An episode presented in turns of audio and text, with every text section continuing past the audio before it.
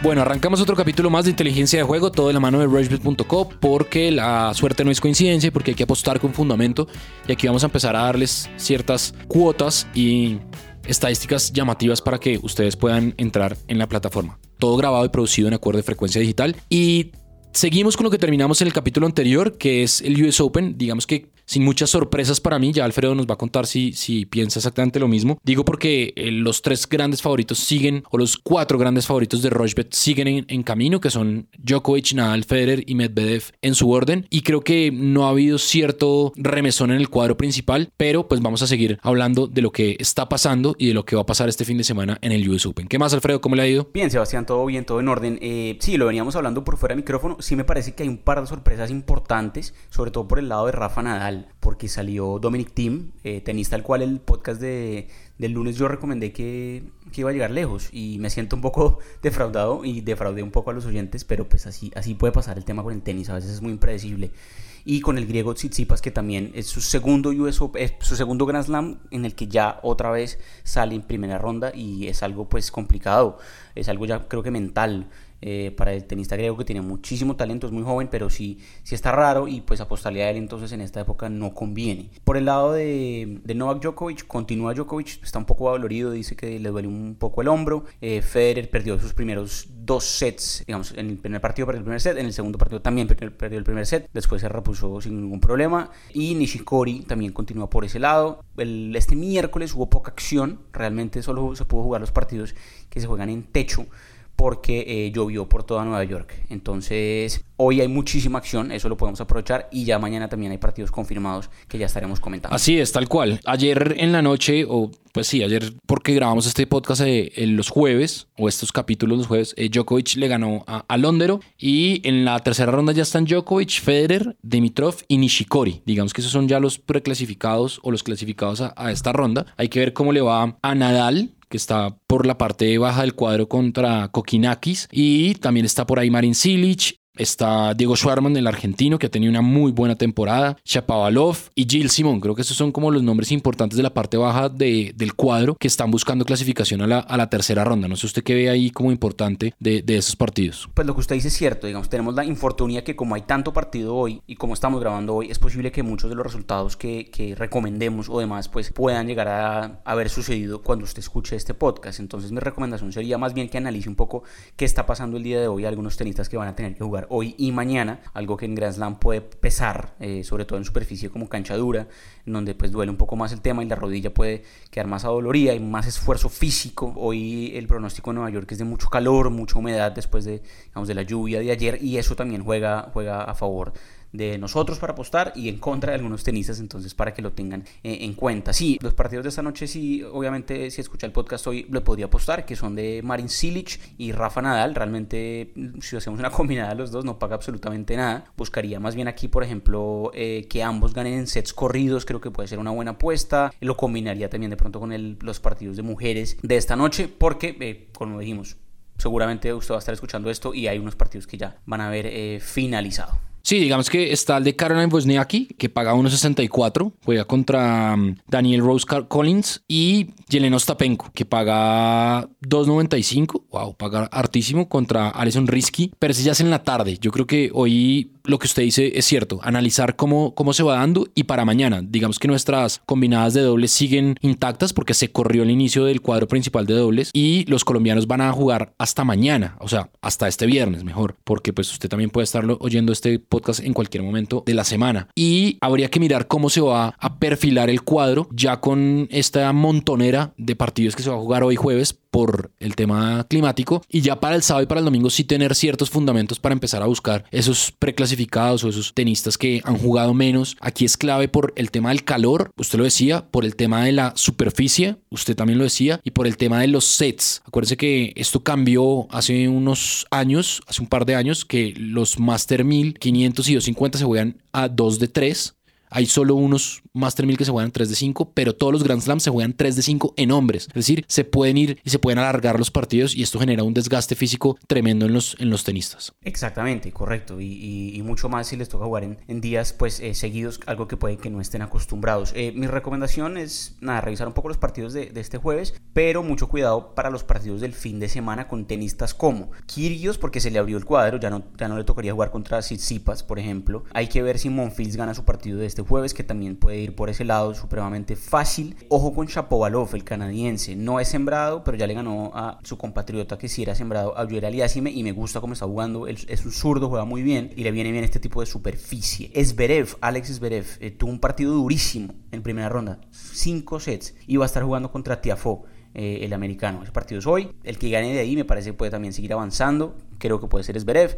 Eh, Schwartzman, eh, el argentino, también puede seguir avanzando. Isner también, porque es, americano y seguramente pues quiere jugarle bien entre su público. Y la verdad, mi recomendación por este cuadro sigue siendo Rafa Nadal. O sea, despachó sin problema a Milman. No creo que tenga problemas con Kokinakis. Después puede ver con Verdasco. No creo que tenga problemas con él. De pronto un Isner o un Silic le pueden complicar un poco. Pero la verdad, el cuadro, o sea, si usted es hincha de Rafa Nadal, tiene todo para que Nadal llegue sin problema caminando a la final. Así es. Yo hoy no voy a recomendar apuestas. En este momento se está jugando en vivo para lo que estamos viendo a Pablo Cuevas contra Marcash. Ese partido nos interesa porque Pablo Cuevas va a jugar en dobles este viernes contra los colombianos. Está jugando Lucas Puil y está jugando David Goffin. Pero no me voy a arriesgar a apostar en este momento eh, acá, sino voy a esperar sábado y domingo para meter unas buenas cuotas, unas buenas combinadas. Y el lunes le parece si ya con el cuadro mucho más abierto y armado eh, nos metemos de frente y de lleno con, con US Open, ¿le parece? Sí, me parece perfecto porque nos va a dar una oportunidad de reorganizar, de revisar qué siembras todavía están, cuáles no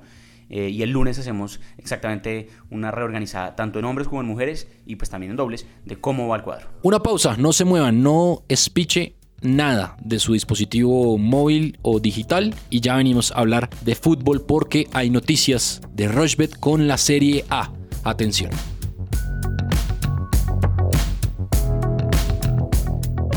Ponte la 10 y sé la figura en rushbet.co. Apuesta con inteligencia de juego en tus deportes favoritos y comprueba que la suerte no es coincidencia. Autoriza con juegos.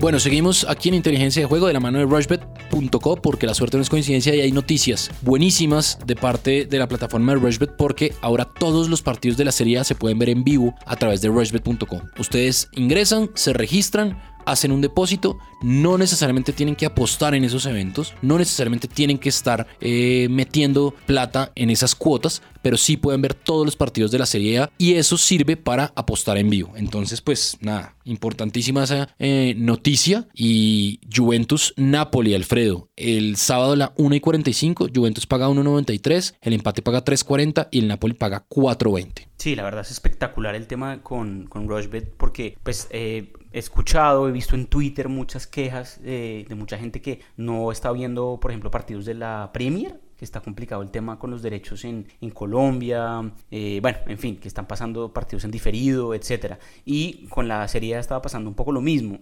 Entonces creo que el hecho de que en Rushbet usted simplemente cree su usuario y pueda ver absolutamente todos los partidos de la serie es una gran ventaja porque puede tener en el televisor otra cosa y puede ver en su computadora en Rushbet en vivo cualquier partido de fútbol italiano sin comentarios, totalmente en vivo, buenísimo para apostar precisamente en vivo porque va más rápido que el televisor. Entonces creo que es una gran ventaja y sin duda la primera oportunidad para apostar es Juventus Napoli este sábado, partidazo, los dos equipos vienen de ganar, recomendamos que ambos ganaban en la primera fecha y aquí creo que va a ser un partido supremamente reñido también. Veo que en tres de los últimos cinco ambos anotaron. Creo que es una buena cuota, está pagando 1.86. Eh, Juve ganó los últimos dos que fue visitante en uno, local en otro, pero el, antes de eso eh, Napoli ganó en, en, el estadio de la Juve, entonces digamos que Napoli ya sabe lo que es ganar, lo hizo en abril del año pasado en el Allianz Stadium de Turín, entonces creo que puede ganar también el Napoli, es un partidazo, el regreso de digamos, Sarri contra su ex equipo en Italia, aunque no sabemos si Sarri vaya a estar, pero, y la cuota de Juve es muy buena igual, 1.93, eh, creo que Juve rara vez paga esto tan alto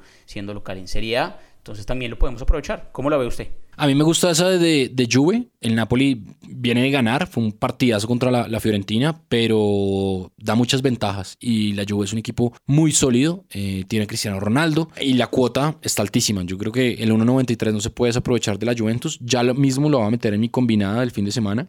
Y hablamos de otro más de la serie para ya irnos para la Premier, para después pasar por Argentina y Colombia, pero es que el domingo a las 11 de la mañana está el clásico de Roma, Lazio contra Roma en el Olímpico de Roma.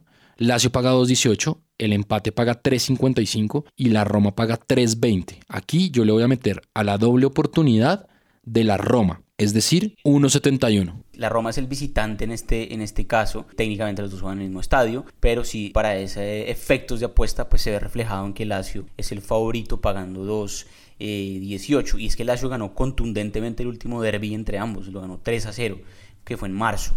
Antes de eso había ganado la Roma 3-1. Entonces los últimos dos, eh, perdón, antes de ese hubo un 0-0, pero antes de ese hubo otro partido con 3 o más goles. Entonces, en 4 de los últimos 5 se superaron la barrera de los 3.5 goles, 2.5 goles y 3.5 goles. Entonces, el más de 2.5 goles es muy buena. Está pagando 1.58. Usted la puede combinar con algo de la Juve que dijimos. Es una oportunidad buena para apostar en, el derby de, Roma. Nos vamos para la Premier y abrimos su, su sección fijazos porque en este, digamos que hay unos partidos que, si bien las cuotas son mínimas, si usted las combina, le van a dar una buena cuota porque, mire, juega. Digamos que Manchester United Southampton no lo voy a poner porque el Southampton está jugando muy bien y el Manchester paga 2.12, pero está Chelsea, Sheffield United, está Manchester City, Brighton y Burnley Liverpool. Yo creo que si usted la arma con Liverpool, Manchester City, Chelsea esos tres tiene una buena combinada de, fijazos. ¿Cómo la ve con, la Premier? Sí, la verdad, la que usted dijo me parece que es totalmente, tiene, todo el sentido. Sí, el, digamos, el United, el Manchester de visitante nos, es más una moneda al aire y va a jugar contra el Southampton, un partido complicado. Pero sí, el Liverpool, que es el City, el Chelsea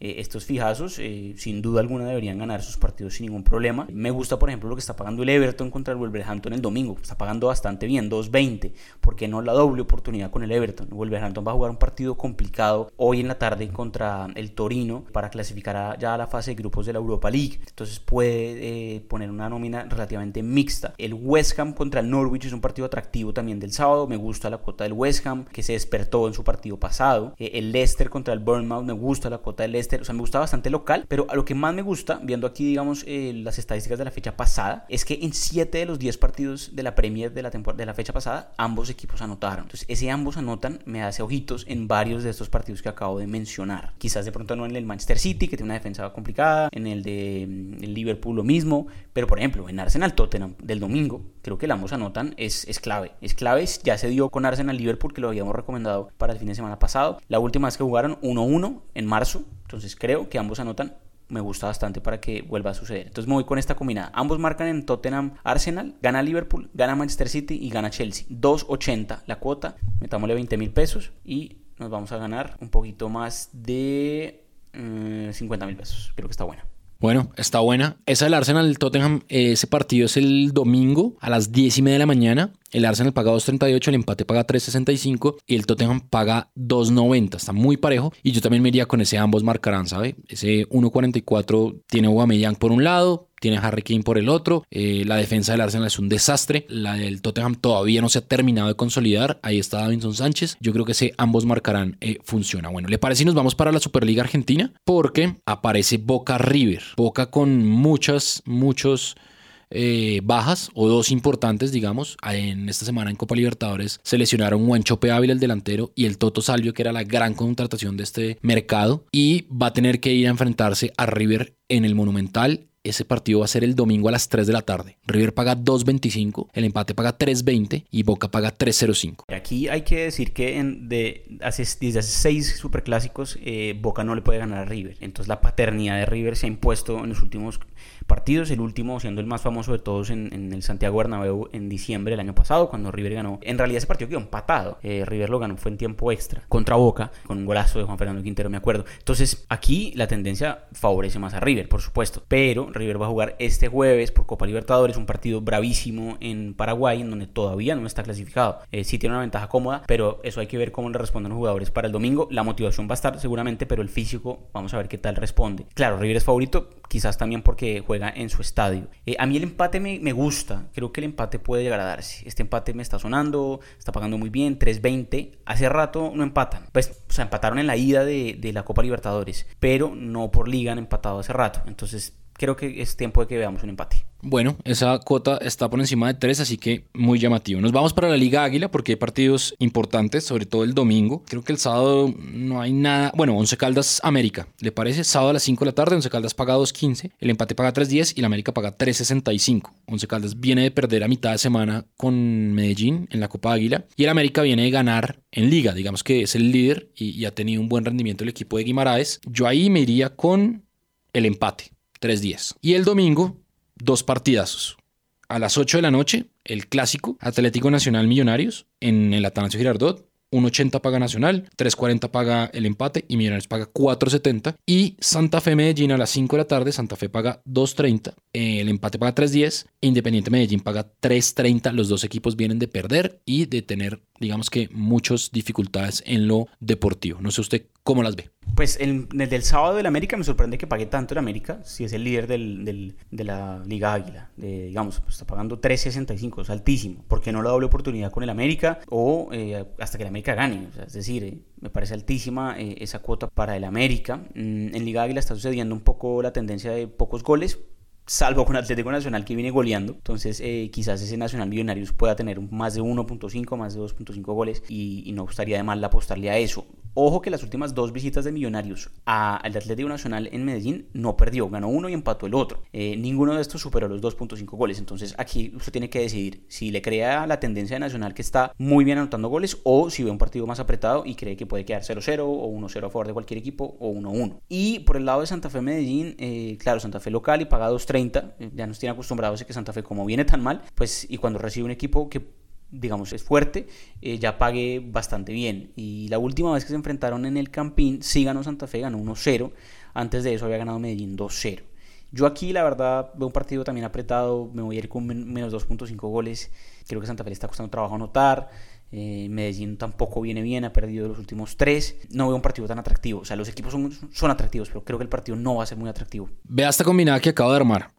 Independiente Santa Fe, Independiente Medellín, ambos marcarán. Germán Ezequiel Cano de un lado. Creo que ya el tema de Santa Fe tiene que levantar por algún lado y, ya el técnico Rivera entendió que tiene que poner a los que juegan bien, que son Zambuesa, Roger Torres y Velázquez. Y tiene un, un delantero que es goleador, que no se le ha abierto el arco en Santa Fe, pero es Jefferson Duque. Así que hay duelo, digamos que de goleadores de historia, uno con mucho más presente que es Germán Ezequiel Cano. Ambos marcarán en Atlético Nacional Millonarios. En Nacional sí o sí hace gol y enfrente está eh, el goleador Tico Ortiz, que lleva siete goles en tres partidos. Creo que la racha puede continuar. Millonarios entendió que hay que buscarlo a él en el área para que él resuelva y eso paga 1.98. Y en América, 11 Caldas o 11 Caldas América, doble oportunidad para América. Eso paga 1.71, una cuota de 7.45. Voy a apostarle 15 mil pesos y el pago potencial son 111.731 pesos.